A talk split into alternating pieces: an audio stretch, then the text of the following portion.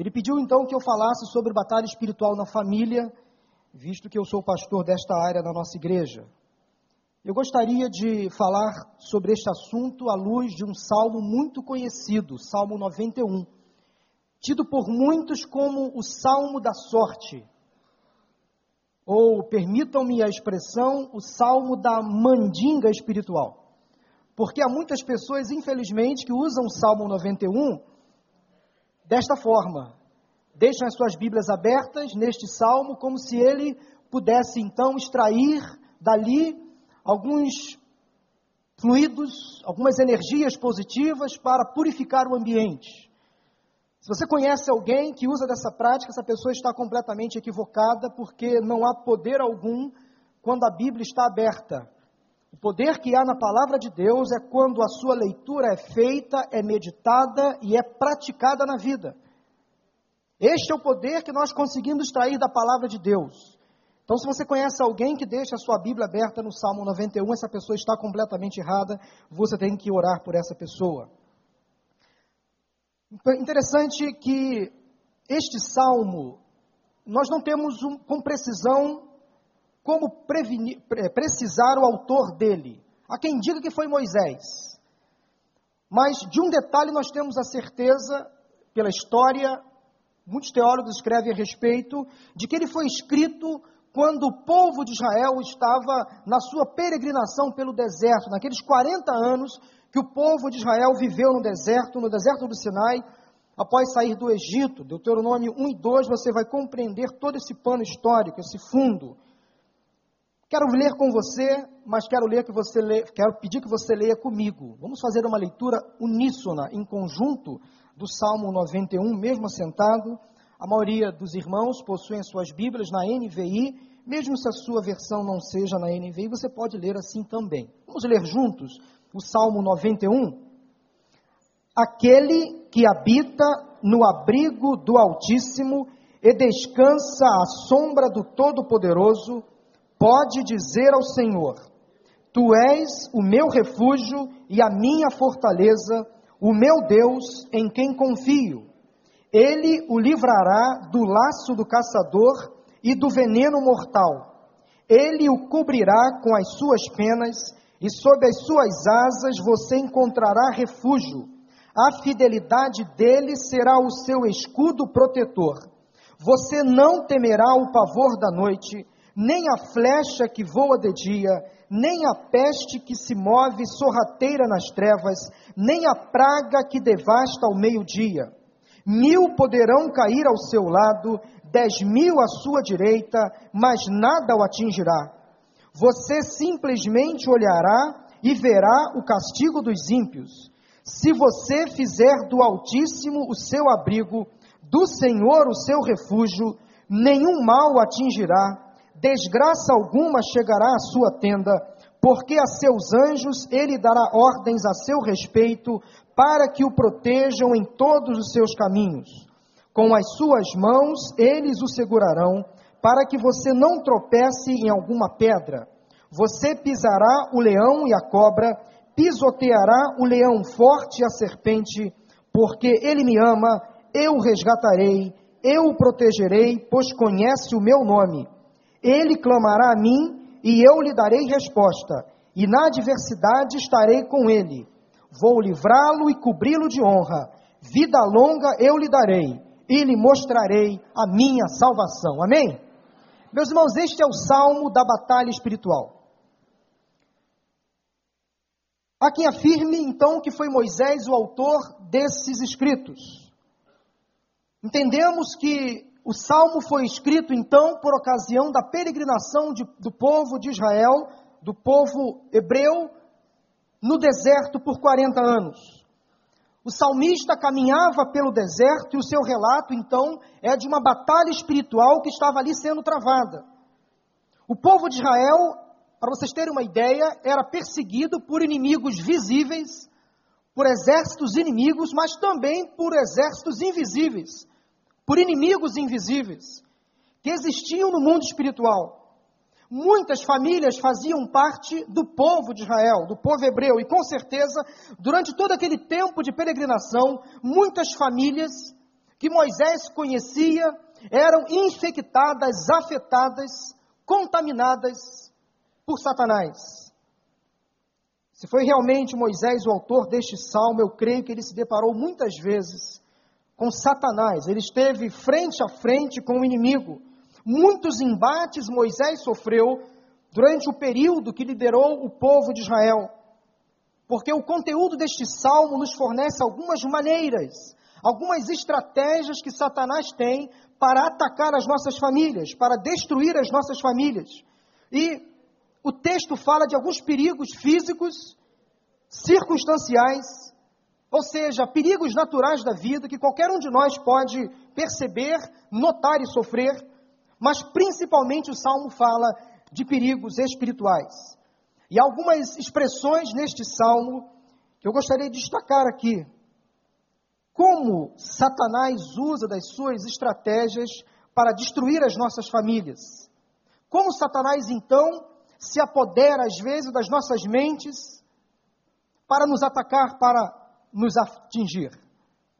Desde quando o pastor Vânia iniciou essa série de mensagens, e nós estamos conversando no ministério pastoral, Talvez seja esta a série mais difícil de ser pregada.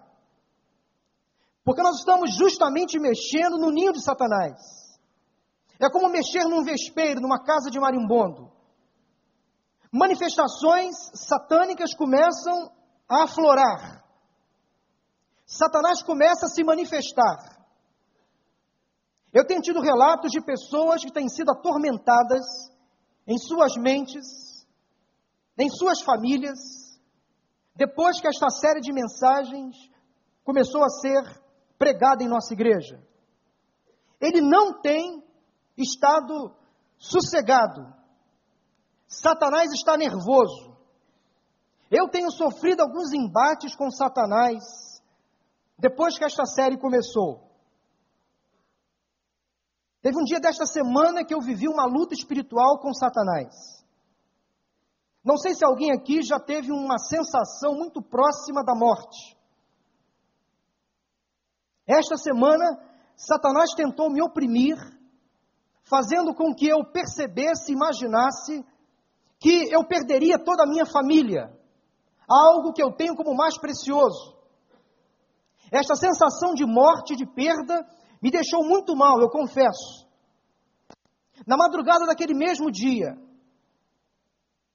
o meu filho acordou de madrugada chorando, como nunca tinha acontecido, dizendo que tivera naquela madrugada um pesadelo, onde ele tinha acabado de sonhar que toda a família tinha morrido menos ele.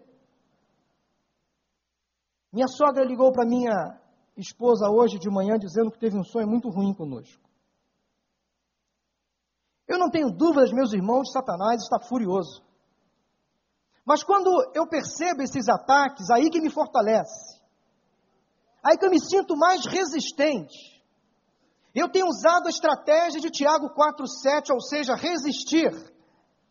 E se você resistir, ele fugirá. Eu não sei se você tem experimentado algum tipo de ataque específico em alguma área da sua vida. Mas se você está sofrendo este ataque, isso é um bom sinal. Porque Satanás está furioso, mas ele, quando ele se levanta, ele se levanta para cair, porque ele já está derrotado em nome de Jesus. E nós vamos usar as estratégias que nós temos no Salmo 91 para vencê-lo. Mas nós precisamos também conhecer as suas estratégias. Quais são as estratégias que Satanás usa para destruir a minha vida, a sua vida, a minha família e a sua família? Note. Segundo o Salmo, segundo o relato do salmista, a primeira fala que me chama a atenção está no versículo 3. Uma das principais estratégias que Satanás usa é o laço do caçador. Ou, em algumas versões mais antigas, o laço do passarinheiro. Passarinheiro é o caçador especialista em determinado animal. É aquele que possui as estratégias mais eficazes para bater a sua vítima. É aquele caçador que conhece os hábitos das suas presas, os seus principais afazeres, os seus horários, os seus pontos fracos, as suas vulnerabilidades. O passarinheiro atacava o povo de Israel. No deserto existiam caçadores, ladrões, que ficavam à espreita ao redor, buscando famílias, buscando hum, pessoas, para que eles pudessem então roubar, atingir, afligir. E as famílias de Israel estavam em um deserto, e deserto é lugar de perigos e muitas armadilhas. Haviam caçadores que andavam ao redor, esperando o momento certo para efetuarem emboscadas, armarem armadilhas. E as suas especialidades então eram amedrontar, maltratar, afligir, roubar, destruir a vida daquelas pessoas. Eu não sei se você já conhece, conhece alguém que é caçador, não sei se você já caçou um dia na sua vida, mas eu lembro da minha infância, onde muitos colegas da minha infância gostavam de caçar. E meninos morando no subúrbio, muitas ruas sem calçamento. Nós tínhamos como hábito, havia um córrego que passava no final da minha rua, e muitos dos meus colegas usavam aquele córrego para, por exemplo, caçar rães. Não sei se você teve na sua infância este hobby de caçar rães. Teve? Olha quantos caçadores de rãs. Você já mateu, matou com tiradeira pardal, andorinha, para fazer farofa? Então você é do meu tempo. Alguns colegas que eu tinha na minha infância usavam tiradeiras para matar passarinhos. E na cabeça daqueles meninos, eles matavam passarinhos para comer com farofa. Vai entender um negócio desse. Matavam rães para usar no almoço. E dizem que carne de rã é muito gostosa. Eu nunca comi. Eu confesso que eu nunca cacei nenhum animal, mas às vezes eu acompanhava aqueles colegas nas suas caças. Eu observava o comportamento daqueles meus colegas no ato da caça. Eles ficavam ali parados durante muito tempo esperando a vítima. Se era um passarinho, eles ficavam já com a tiradeira armada, esperando o passarinho pousar num galho, numa árvore, em cima de um muro, e eles atiravam aquela pedra. Ficavam ali quietos, quietos, abaixados. Se eles estavam ali naquele riozinho, naquele córrego, naquela vala, esperando uma rã, eles ficavam ali em silêncio, abaixado com um anzol ou com um pedaço de madeira para atingir a vítima. Meus irmãos, é assim que Satanás faz. Ele arma a sua estratégia, arma a sua arapuca, arma o seu laço, arma a sua tiradeira, o seu pedaço de madeira e fica só quieto, esperando o momento de atingir a sua vítima, de matar, de destruir. Assim faz Satanás, ele age como um caçador. Por isso que o salmista diz que caçadores estavam à espreita, à espera de qualquer pessoa para tragar, para afligir. No mundo espiritual, Existe um demônio especialista nas fraquezas de cada pessoa e conhece a arma ideal para prendê-la e aprisioná-la. Satanás tem muito tempo, ele não age com pressa, ele não se cansa e espera o momento certo para armar as suas ciladas. Há muitas pessoas que, infelizmente, desatentas, caem nas suas estratégias, nas suas arapucas, nas suas gaiolas, nas suas armadilhas, ficam presas e completamente envolvidas. Satanás, meu irmão, conhece você. Ele conhece os seus hábitos. Ele sabe exatamente o seu ponto fraco, sabe onde você pode cair. Ele sabe quais são os seus pontos vulneráveis. E se você abrir uma brecha, ele pode atacar você. Satanás lhe conhece mais do que você imagina. Cuidado com ele, ele é cruel, ele é astuto, ele é sanguinário. Você não pode dar a mínima chance para ele, você não pode competir com ele, não pode medir forças contra ele, porque você pode ser derrotado. Agora, você não precisa ter medo de Satanás. Você deve conhecer as suas principais estratégias de ataque. A você cabe, em oração, resistir. E a promessa bíblica é que se você resistir, ele fugirá. Satanás não se cansa de atacar o povo de Deus e as suas famílias, ele continua agindo para destruir a minha família e a sua também. Existem algumas entidades onde Satanás se manifesta Vou dizer para vocês aqui alguns nomes, não é para deixar você assustado, mas é para que você aprenda e saiba como se prevenir. Demônios se manifestam de diversas maneiras, eles são especialistas para afligir e atingir determinadas pessoas. Por exemplo, há uma manifestação demoníaca chamada pombagira. E esse demônio atua principalmente, principalmente em prostitutas, em mulheres com um olhar fatal de sedução, em homens também, afeminados, que tentam seduzir mulheres. É um demônio chamado de pombagira. Há um demônio também chamado como tranca-rua, que impede que as pessoas alcancem os seus objetivos.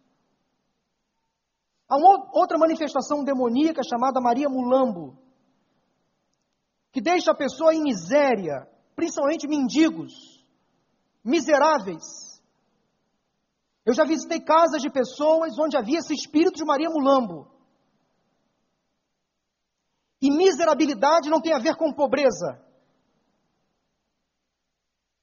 A miséria espiritual tem a ver com a falta de Cristo. Eu já visitei lares de pessoas com alto poder aquisitivo, mas pessoas extremamente miseráveis, castigadas por opressões, por manifestações demoníacas. Existem outras manifestações, como Exu Caveira, por exemplo, que é o demônio da morte. Atua muito em traficantes, bandidos, assassinos. Essas pessoas que roubam, que matam, estão possessas por demônios. Você tem que entender isso. Há um diabo chamado Zé Pilintra, que é o tipo malandro, E ele age justamente em pessoas contaminadas pelo vício do alcoolismo, da bebedice, pessoas que às vezes passam madrugadas na rua, vida de malandragem, são manifestações demoníacas. Então entenda isso: Satanás existe, ele é real, ele vai fazer de tudo, de tudo para atacar você. Há uma rua próxima aqui no nosso bairro. Às vezes eu com a minha família, nós passamos por esta rua, aqui próximo da gente, um bairro residencial, uma rua residencial.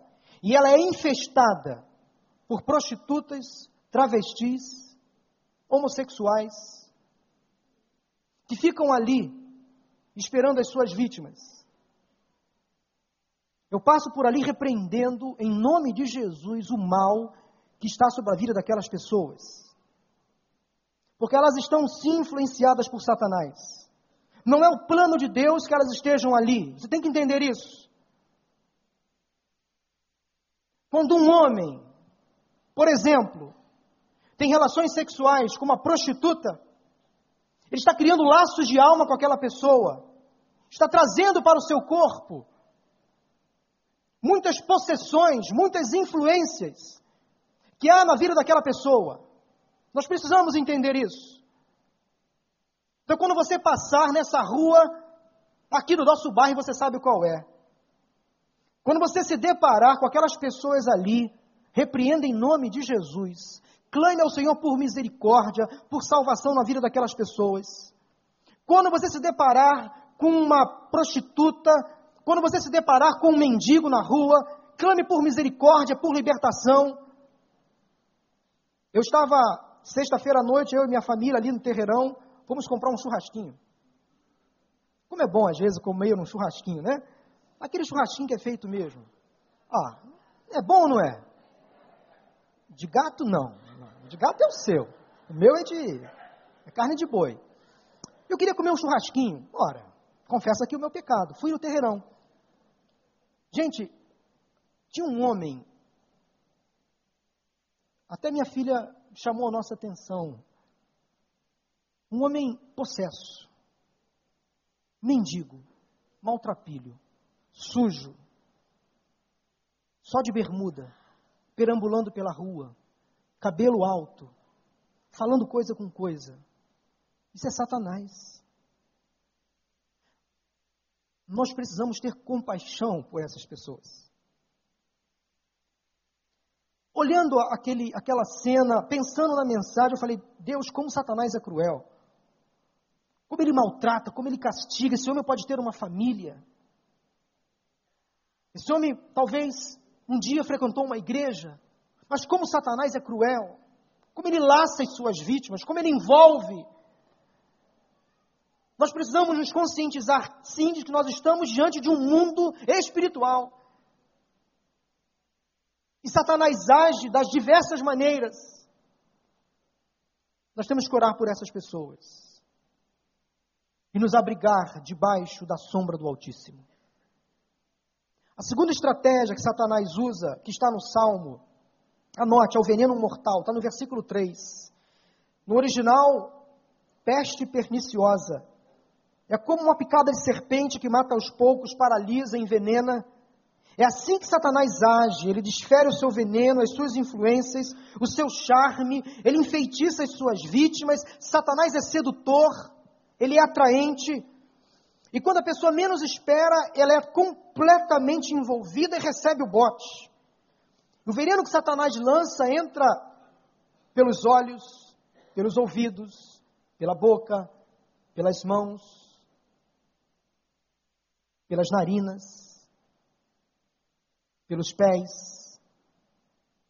Infecta todo o corpo, todo o organismo.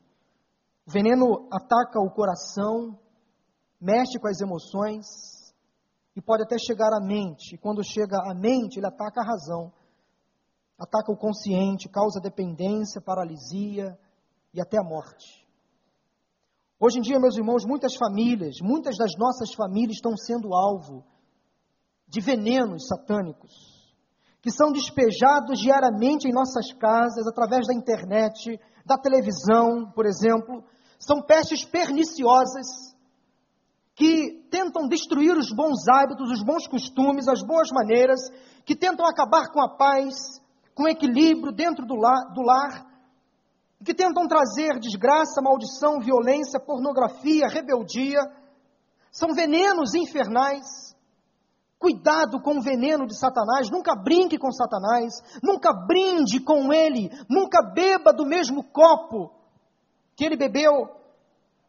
Aprenda a dizer não a resistir e a dizer: Eu não vou provar, eu te repreendo em nome de Jesus. Você não tem poder sobre a minha vida, você já está derrotado. Você pode orar sim e dar ordens a Satanás. Você pode fazer isso em sua oração. Você deve fazer isso. Eu não vou me deixar influenciar por você, você não vai me encantar, você não vai me seduzir, você está derrotado em nome de Jesus, porque eu sou filho de Deus. Você pode dizer isso? Você pode orar assim? A terceira estratégia que Satanás usa está no versículo 5, pavor da noite. Também conhecido como terror noturno. São espíritos malignos que atacavam a mente das pessoas durante a noite. As noites no deserto eram terríveis, noites frias, intermináveis. Os perigos da escuridão amedrontavam as pessoas, sem dúvida. Crianças, adolescentes, jovens, adultos, idosos eram atacados em seus sonhos durante a noite. Os seus sonos eram interrompidos e davam lugar à angústia e ao desespero. Meus irmãos, a noite aponta para o medo, para a incerteza. A noite aponta para a dúvida, para o silêncio, para a solidão. E ainda hoje, esses espíritos malignos se apoderam da noite para atacar as suas vítimas para trazer o silêncio, a solidão. Esses espíritos encontram forças na mente. E entenda uma coisa: o primeiro campo de batalha que nós enfrentamos é na mente. Muitas pessoas sofrem de insônia, terror noturno, têm pesadelos, crianças principalmente. E Satanás oprime de tal forma que essas pessoas passam a acreditar que a alegria, prometida no Salmo 30, versículo 5, não vai acontecer no amanhecer. Elas passam a entender e a perceber que aquela madrugada será interminável. E a alegria prometida no Salmo 30, versículo 5, não vai acontecer, é o que Satanás faz. Eu lembro da minha infância, eu era um menino de 9 para 10 anos, e eu tive um pesadelo terrível, como muitas crianças têm. Eu sonhei que havia Satanás me perseguindo, um monstro terrível, correndo atrás de mim para me matar. E naquela madrugada eu acordei assustado. Eu me lembro como se fosse hoje. Eu corri para o quarto do meu pai, chorando. E meu pai e minha mãe tiveram discernimento para entender que aquele sonho não era um sonho, era um pesadelo proposto pelo inferno para me atacar. Eu me lembro que meu pai orou por mim, repreendendo aquele mal que estava sobre a minha mente, sobre o meu sono. E nunca mais, nunca mais eu tive pesadelos. Nunca mais eu precisei dormir com meu pai e com a minha mãe de madrugada. Eu percebi que naquela oração que meu pai fez, aquele demônio que estava me atingindo, me afligindo, ele foi derrotado. E você, pai e mãe, você tem esse poder, esta autoridade de lutar contra o inferno dentro da sua casa orar pelo seu filho, pela sua filha, impor as mãos sobre ele. Eu lembro que dos meus dois filhos, tanto Davi quanto Isabel, quando Maura ainda estava grávida, nós já orávamos pelos nossos filhos ainda na barriga. Quando minha filha Isabel nasceu, ela precisou ficar internada durante sete dias numa UTI neonatal. Desenganada pelos médicos. Os médicos disseram que a minha filha sobreviveria, com sequelas, em função de uma bactéria muito forte que ela pegou logo após o nascimento. E nós convivemos durante sete dias com aquela angústia, Senhor. Essa menina foi promessa do Senhor para a nossa vida. Eu creio que Deus usa pessoas. E Deus usou uma irmã de oração para falar comigo com Maura que Isabel nasceria. E que ela seria uma bênção nas nossas, nas nossas vidas. Uma levita. Satanás percebe essas coisas. Ele tentou tirar Isabel de nós com 24 horas de nascida. Maura teve alta, foi para casa, Isabel na UTI. Durante sete dias nós lutamos contra a morte e contra todo um estado pessimista que havia naquela enfermaria de que ela sobreviveria com muitas sequelas. Mas a graça do Senhor se manifestou. Minha filha é normal. Normal até demais. Quem a conhece sabe que a única sequela que ela tem. Pode aplaudir ao Senhor.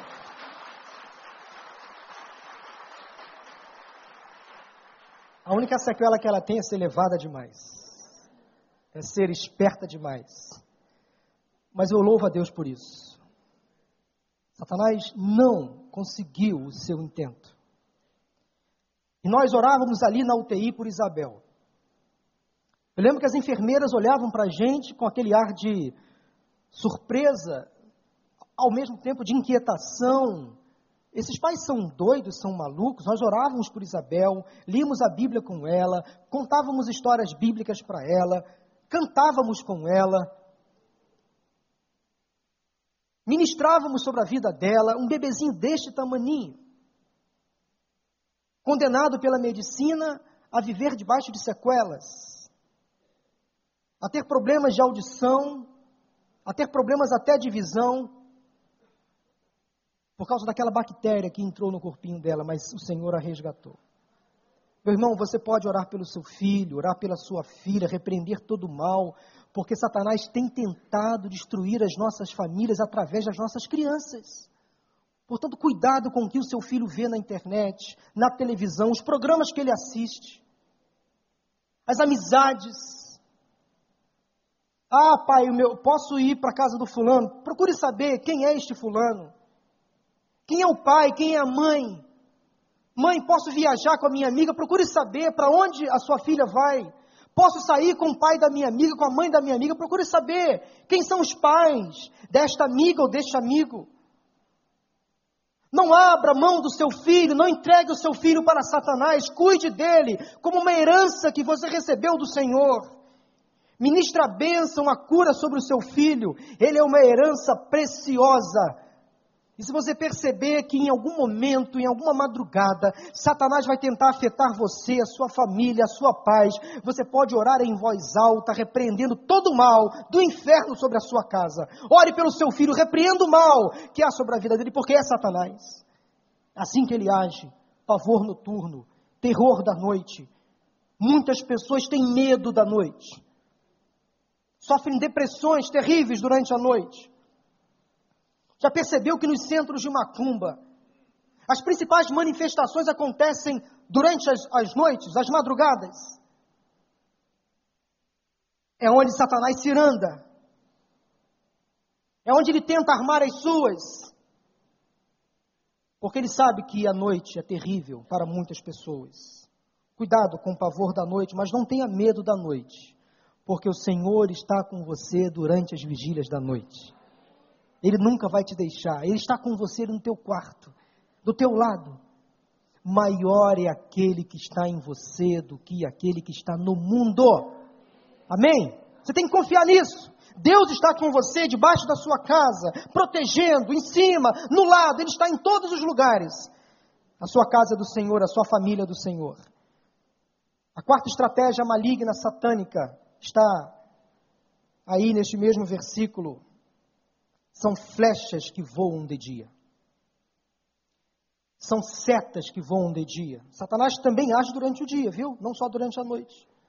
Mas ele age no horário do expediente. São setas que atacam a mente, o pensamento nas situações mais claras, evidentes, as claras, as mostras. É quando Satanás então não faz questão de se esconder, de se camuflar, ele se mostra efetivamente como ele é.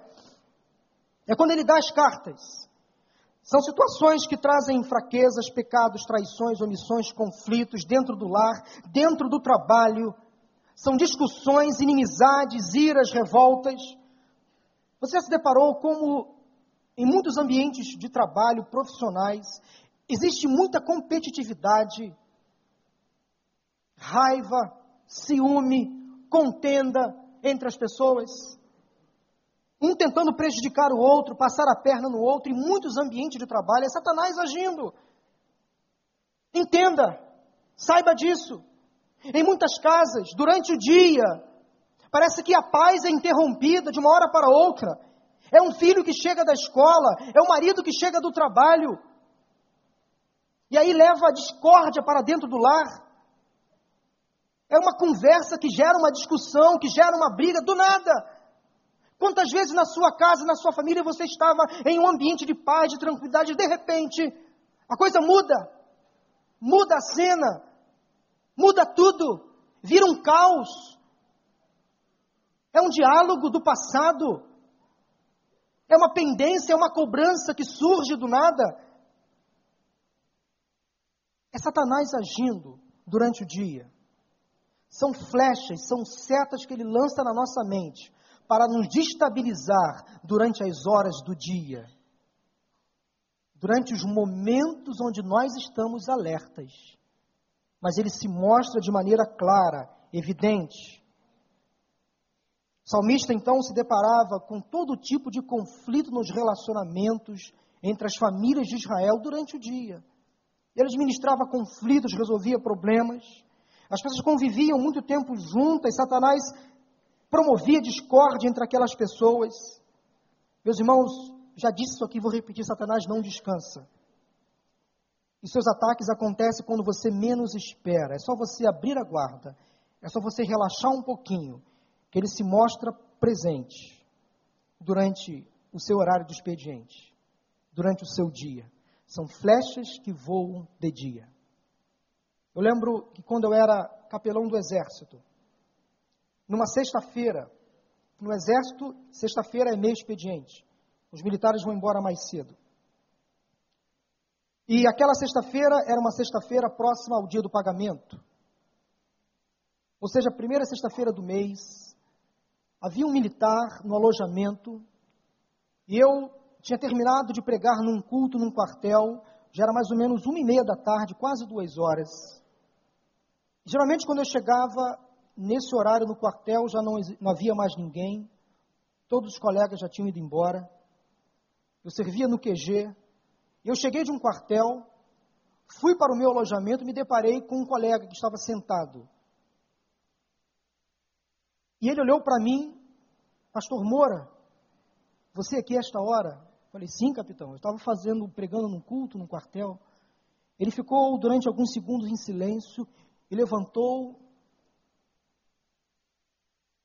e disse assim: Estranho, eu percebi alguma coisa diferente quando você entrou aqui. Que bom que você chegou.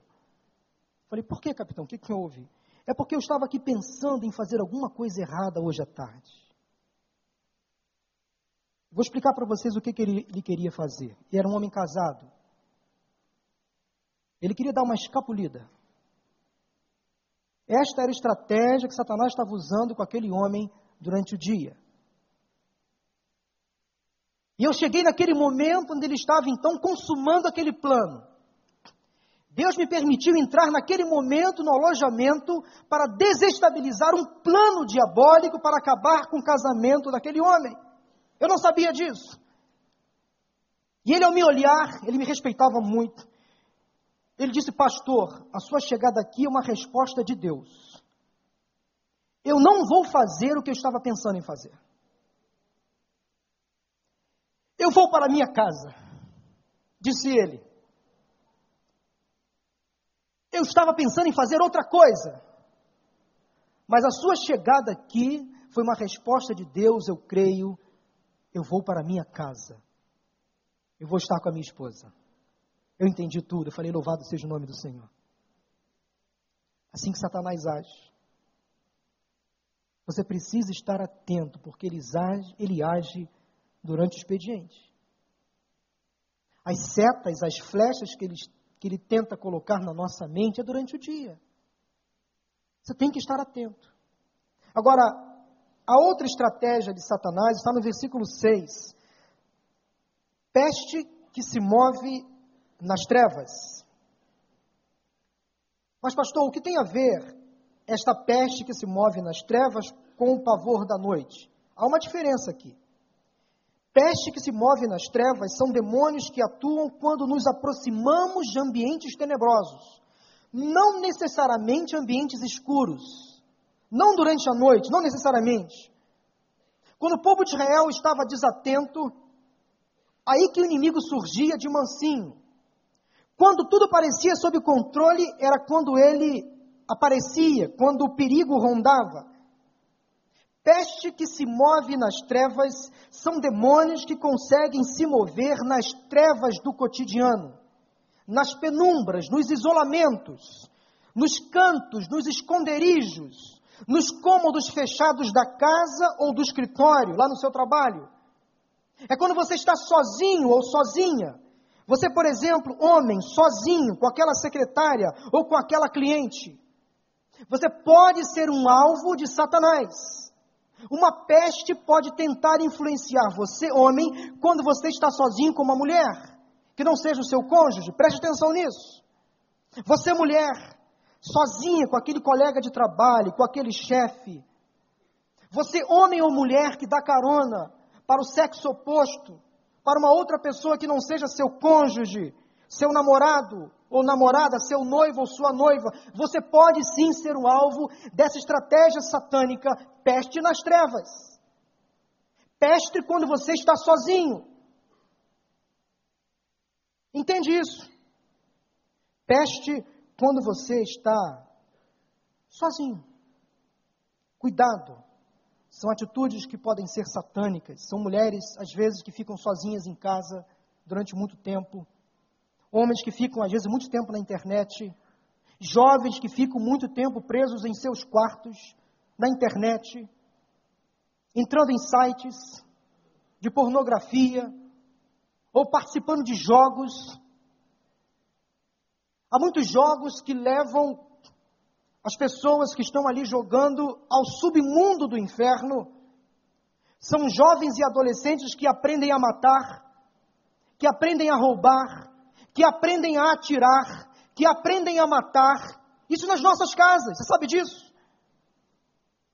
que há jogos que os nossos filhos jogam na internet ou na própria televisão, que ensinam os nossos filhos a atirar, a matar. Mas às vezes fiquei assustado.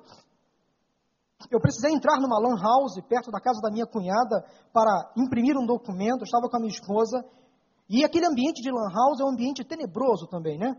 É escuro. Eu entro ali, eu já fico, eu começo a passar mal. E havia alguns jovens jogando, parece que em rede.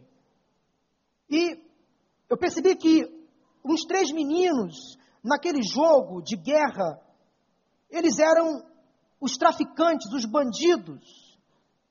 E os alvos que eles tinham eram os policiais, as pessoas de bem.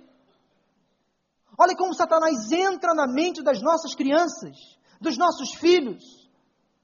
Você acha que o assassino de Realengo se projetou como? Ele foi construído como? É, é onde Satanás age. Portanto, pai e mãe, cuidado com o brinquedo do seu filho. Nunca compre uma arma para o seu filho. Nunca permita o seu filho jogar esse tipo de jogos. Você que é adolescente, que é jovem, cuidado. Ah, pastor, eu sei me virar, eu sei me controlar. Sabe nada. Eu sei o meu limite, sabe nada. Satanás vai vai levar você até você perceber que você tem um controle, mas não. Ele está sob controle. São pestes que se movem nas trevas. Eu estou falando aqui, nós devemos evitar a aparência do mal, não dar sopa para o azar é confiar desconfiando. E algumas expressões do cotidiano que querem dizer muita coisa, ou seja, fique atento, vigie, alerta ligado. Satanás usa desta estratégia para destruir também muitas famílias. Mas a sexta praga, a sexta influência, a sexta estratégia que Satanás usa, sabe qual é? É a praga que devasta ao meio-dia. Pastor, mas foi falado também no Salmo de flecha que voa de dia. Sim, há uma diferença. Esta estratégia da praga ao meio-dia é a seguinte: são influências satânicas, malignas, demoníacas que atacam no meio, que provocam desânimo. Não necessariamente ao meio-dia, no horário que nós temos aí, no Cronos, não. Mas são influências satânicas que tentam prejudicar no meio do nosso casamento, no meio do nosso trabalho, no meio dos nossos planos, durante os nossos sonhos. É Satanás tentando interromper os nossos projetos, no meio da faculdade, aquele espírito de desânimo. Eu não vou conseguir chegar até o final, eu vou desistir, eu vou trancar a faculdade, eu vou sair deste emprego, eu vou acabar com o meu casamento. Eu não vou conseguir concluir os meus planos, os meus projetos. É o demônio do desânimo, do fracasso. É quando Satanás age. Praga do meio-dia. São demônios que não deixam as pessoas concluírem os seus planos por inteiro. Não deixam as pessoas terminarem os seus compromissos, firmarem os seus contratos, seus acordos até o fim. Satanás sabe que no meio de uma caminhada, às vezes longa, é o momento onde nós justamente estamos cansados, desanimados, com pouco ânimo, com pouca motivação. Ele tenta justamente aí nos desestabilizar, puxar o nosso tapete. O meio é terrível, meus irmãos, é cansativo, é desanimador. É justamente aí que entra Satanás para nos fazer desistir da caminhada. Moisés, o líder do povo de Israel, por diversas vezes foi convidado a desistir. O povo murmurava, Queria parar, retroceder, voltar. Moisés, que negócio é esse de deserto? 40 anos. Parece que não tem fim. Onde está a terra prometida afinal? Moisés, deixa-nos voltar.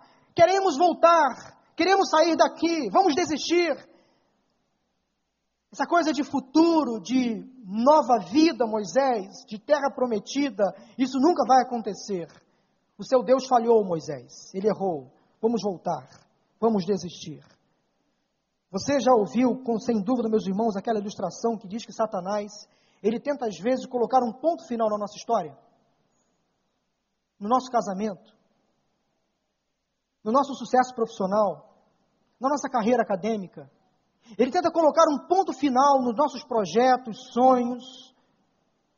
Mas chega Jesus e coloca uma vírgula. Chega Jesus e fala: vá adiante, eu estou com você. Eu não te deixarei. Eu te trouxe até aqui e vou continuar até o final.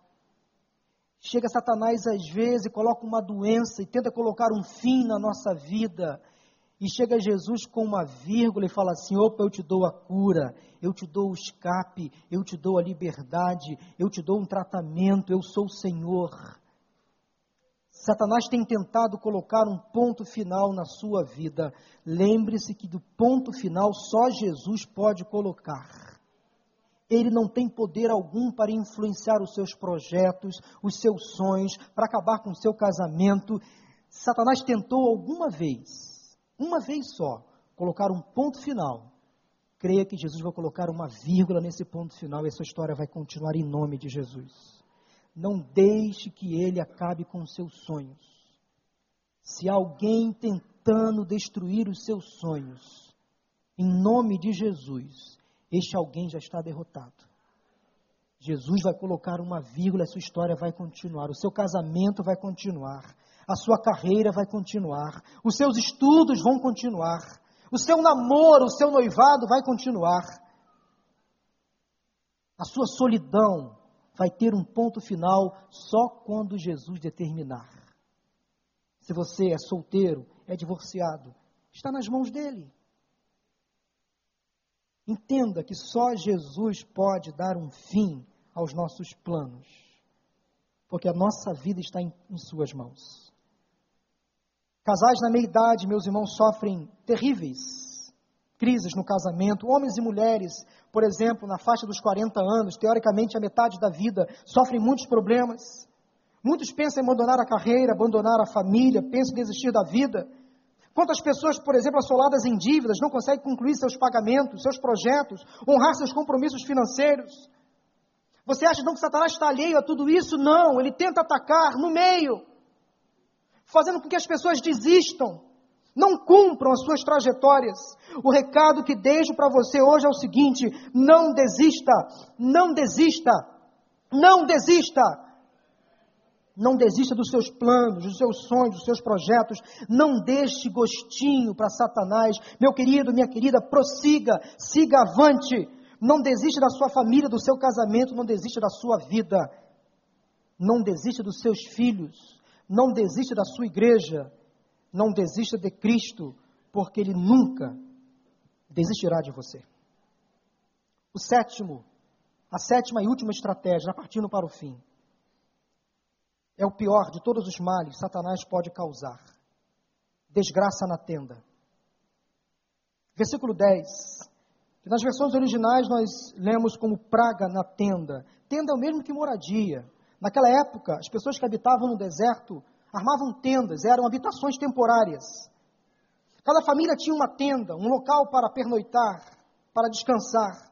E ali, em cada tenda, as famílias tinham identidade, segurança, conforto, e às vezes pragam, atingiam, enfermidades atingiam, doenças, calamidades atingiam aquelas pessoas que moravam naquelas tendas. E toda uma geração podia ser comprometida quando doenças chegavam em uma determinada tenda, as pessoas tinham que ficar isoladas, fora do convívio pessoal. Essa era a pior desgraça que podia abater o povo de Israel na caminhada durante o deserto, quando uma praga atingia uma tenda. E Moisés sabia disso. Que Satanás usava das suas sujas influências para infectar famílias, para derrubar tendas, para destruir casas. Desgraça ou praga, não é aquela calamidade que houve em Teresópolis ou um tsunami, por exemplo. Desgraça, pior é sair da graça. Isso já é suficiente para o estrago total. Quando um casamento acaba, quando uma família se dissolve, isso é desgraça. Quando os sonhos são interrompidos, quando os projetos são desfeitos, quando o projeto de Deus não pode ser concluído por influência de Satanás, isso sim é uma desgraça. Quando uma pessoa abandona a igreja, abandona o relacionamento com Cristo, Quando um convertido se afasta da casa de Deus, da tenda de oração, isto sim é desgraça. Quer desgraça maior quando Satanás atinge a igreja? Hoje há muitos lados vivendo debaixo de desgraça. Pragas atingindo muitas famílias. A praga da infidelidade, a praga da traição, a praga das drogas, a praga da rebeldia, a praga da falta de fé. Muitas famílias não oram mais juntas. Muitos cônjuges não oram mais juntos. Vou dizer para você uma coisa: Satanás foge. Isso é fato, Satanás foge quando vê um casal ajoelhado em oração. Satanás não resiste quando vê uma família prostrada diante do Senhor em oração, em comunhão com Deus. Ele bate em retirada. A arma da oração, meus irmãos, é poderosíssima, você não tem noção. Quando você lê um salmo desse, Salmo 91, e percebe que nele você pode encontrar estratégias para vencer Satanás, através da unção, do Espírito Santo de Deus, da oração, da leitura bíblica, Satanás bate em retirada. Não faça da sua família um lugar de desgraça, mas um lugar de graça. Não permita que as pragas continuem destruindo a sua tenda, a sua casa, o seu lar. Não se desespere, pois há uma saída. Meus irmãos, diante então desses sete perigos, dessas sete estratégias que nos cercam, desses males que Satanás tenta lançar contra as nossas famílias. Como podemos então viver diante de um mundo tão difícil? Como sobreviver num mundo tão ameaçador? Como combater as estratégias de Satanás contra a família?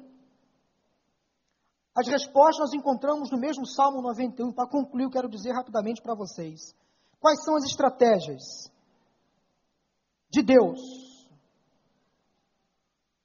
para nos ajudar a vencer as armas de Satanás. Em primeiro lugar, você precisa saber quem é Deus. Você precisa saber quem é Deus. Versículos 1 e 2. Aquele que habita no abrigo do Altíssimo e descansa à sombra do Todo-Poderoso, pode dizer ao Senhor: Tu és o meu refúgio e a minha fortaleza, o meu Deus em quem confio. Ou seja, tu és o meu Altíssimo, o meu Elion. Tu és o meu Todo-Poderoso, o meu El Shaddai. Tu és o meu Senhor, ou seja, o meu Yahvé. Tu és o meu Deus, ou seja, o meu Elion. Dá para entender, meu irmão, minha irmã, o Deus a quem você serve, o que ele é? Entenda isso: que você serve a um Deus todo-poderoso, que é onipotente, onipresente, onisciente, eterno. Em Suas mãos há todo o poder, Ele controla todas as coisas. Ele sustenta e coordena e controla todo este universo, inclusive você. Você precisa saber quem é Deus. Alguns crentes vivem apavorados, chegam até a ter medo de Satanás, porque desconhecem quem é o Senhor. Quem é o Deus? Quem é o Todo-Poderoso? Meus irmãos, nós servimos ao Deus, ao Senhor. É tudo. Ele é o Senhor da nossa vida, o dono da história, o que controla todas as coisas. O salmista sabia quem era Deus e isso o tranquilizava. Eu não preciso temer, eu não preciso ter medo do inimigo, porque eu sei em quem tenho crido eu estou certo, seguro, que Ele me guardará até a volta do Senhor Jesus. Em segundo lugar, como vencer a batalha espiritual na família? Você precisa saber o que Deus faz. Versículos 2, 4, de 11 a 13, dizem que o Senhor é o nosso refúgio, a nossa fortaleza, o Deus em quem podemos confiar. Ele nos cobrirá com as suas penas, olha, olha bem o abrigo que o Senhor nos fornece. E sob as suas asas nós podemos encontrar refúgio. A fidelidade dele será o nosso escudo protetor. Em algumas versões mais antigas fala em pavês e escudo, não é pavê, viu? Apesar da aproximação da hora do almoço, guarde a sobremesa para depois. Mas algumas versões mais antigas fala que Deus é o nosso pavês e escudo broquel. Pavês eram grandes escudos que os soldados usavam, as suas frentes ali, protegendo a sua retaguarda, e as flechas dos inimigos, quando batiam naqueles escudos super fortes, Aqueles pavês seguravam aquelas flechas. Ou seja, aqueles soldados não eram atacados pelas flechas dos inimigos, porque eles estavam cobertos. É assim que Deus faz conosco, Ele se coloca à nossa frente. Ele nos protege. Eu preciso saber o que Deus faz por mim. Versículos de 11 a 13 fala do ministério angelical, e eu creio que Deus envia anjos para nos proteger. Não fala em anjo da guarda, viu? Isso não existe. Mas Deus envia sim milícias de anjos para nos proteger. Exércitos celestiais que se acampam ao redor da nossa casa, que se acampam ao redor do nosso carro, que se acampam ao redor da nossa igreja, que se acampam ao redor dos nossos filhos, para protegê-los, para guardá-los. Sim, eu confio que Deus manda anjos para nos livrar para nos alertar. Está na Bíblia. Deus enviará anjos a seu respeito para os guardar, para os livrar. Eu preciso saber, você precisa saber o que Deus faz. Deus faz tudo isso. Ele é poderoso, ele abriga, ele tem um braço forte, ele me protege. Em terceiro e último lugar, você precisa se abrigar e se refugiar em Deus.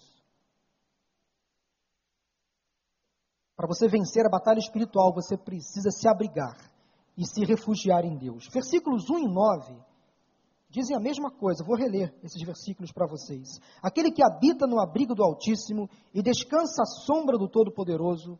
Agora o versículo 9. Se você fizer do Altíssimo o seu abrigo, do Senhor o seu refúgio, e aí você vai perceber nos versículos 2 em diante, ou nos versículos 10 em diante, o que Deus vai fazer por você. Praga alguma chegará à sua tenda, desgraça alguma chegará à sua família. Se você fizer do Senhor o seu abrigo, a questão que eu coloco aqui é a seguinte: para eu conhecer de fato quem é o Deus que eu sirvo, eu preciso estar abrigado nele, descansado nele, me debruçado sobre os ombros dele, sobre os braços dele, esconder nele. Esconderijo ou abrigo é o lugar íntimo da oração, da comunhão individual com Deus. Eu só posso conhecer Deus se eu tiver comunhão com Ele. Meu querido, minha querida, aonde você tem se abrigado? Aonde você tem se escondido? Debaixo das asas de quem você tem buscado apoio? Quem é o seu Altíssimo? Você tem experimentado descansar debaixo da sombra do Senhor?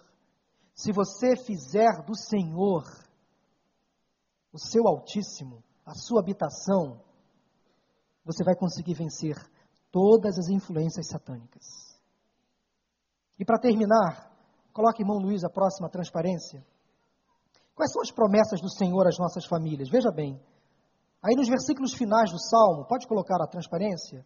O Senhor promete no versículo 14 o quê? Vamos ler juntos? No próximo versículo, responder às orações, livrar das adversidades e cobrir de honra. Versículo 16, o que o Senhor promete? Deus cumpre o que promete. Se você fizer do Senhor o seu abrigo, se esconder nele, ele vai prometer resgatar e proteger você e sua família, responder às suas orações, livrar você dos males, cobri-lo de honra, ele não vai envergonhar você e vai dar longa vida e salvação. Vamos ler o texto que vai ser projetado de Romanos 8, 37 a 38. Nós vamos cantar, logo após esse, essa leitura, um dos hinos mais belos do cantor cristão. Não sai até o final deste culto, vou orar daqui a pouco. Vamos ler juntos essa oração de vitória que está em Romanos 8, 37 a 39? Vamos ler? Mas em todas estas coisas somos mais do que vencedores, por meio daquele que nos amou. Pois estou convencido de que nem morte nem vida, nem anjos nem demônios, nem o presente nem o futuro, nem quaisquer poderes, nem altura nem profundidade, nem qualquer outra coisa na criação será capaz de nos separar do amor de Deus que está em Cristo Jesus, nosso Senhor. Amém? Nós estamos seguros, podemos descansar e confiar no Senhor. Agora vamos cantar um hino do cantor cristão que eu escolhi para o término deste culto. É um dos hinos mais lindos que eu acho. Você vai lembrar deste hino: Seguro estou, não tenho temor do mal. Sim, guardado pela fé em meu Jesus. Amém? Vamos cantar com alegria, tendo a certeza da vitória, da segurança que só o Senhor pode nos dar.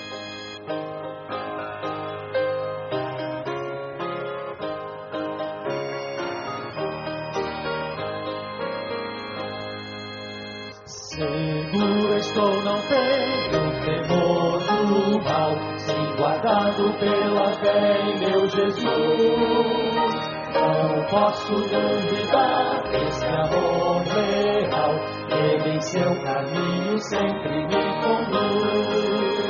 Não me deixará,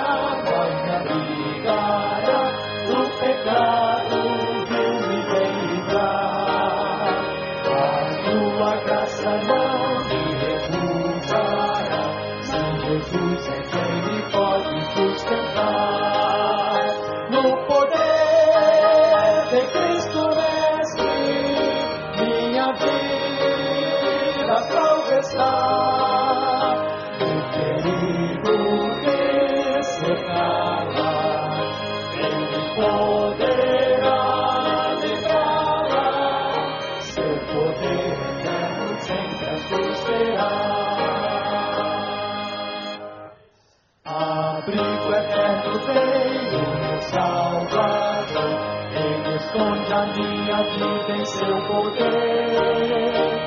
Eu recear não posso do mal feito, e procura ver sinais de enfraquecer. Confiava então nessa proteção,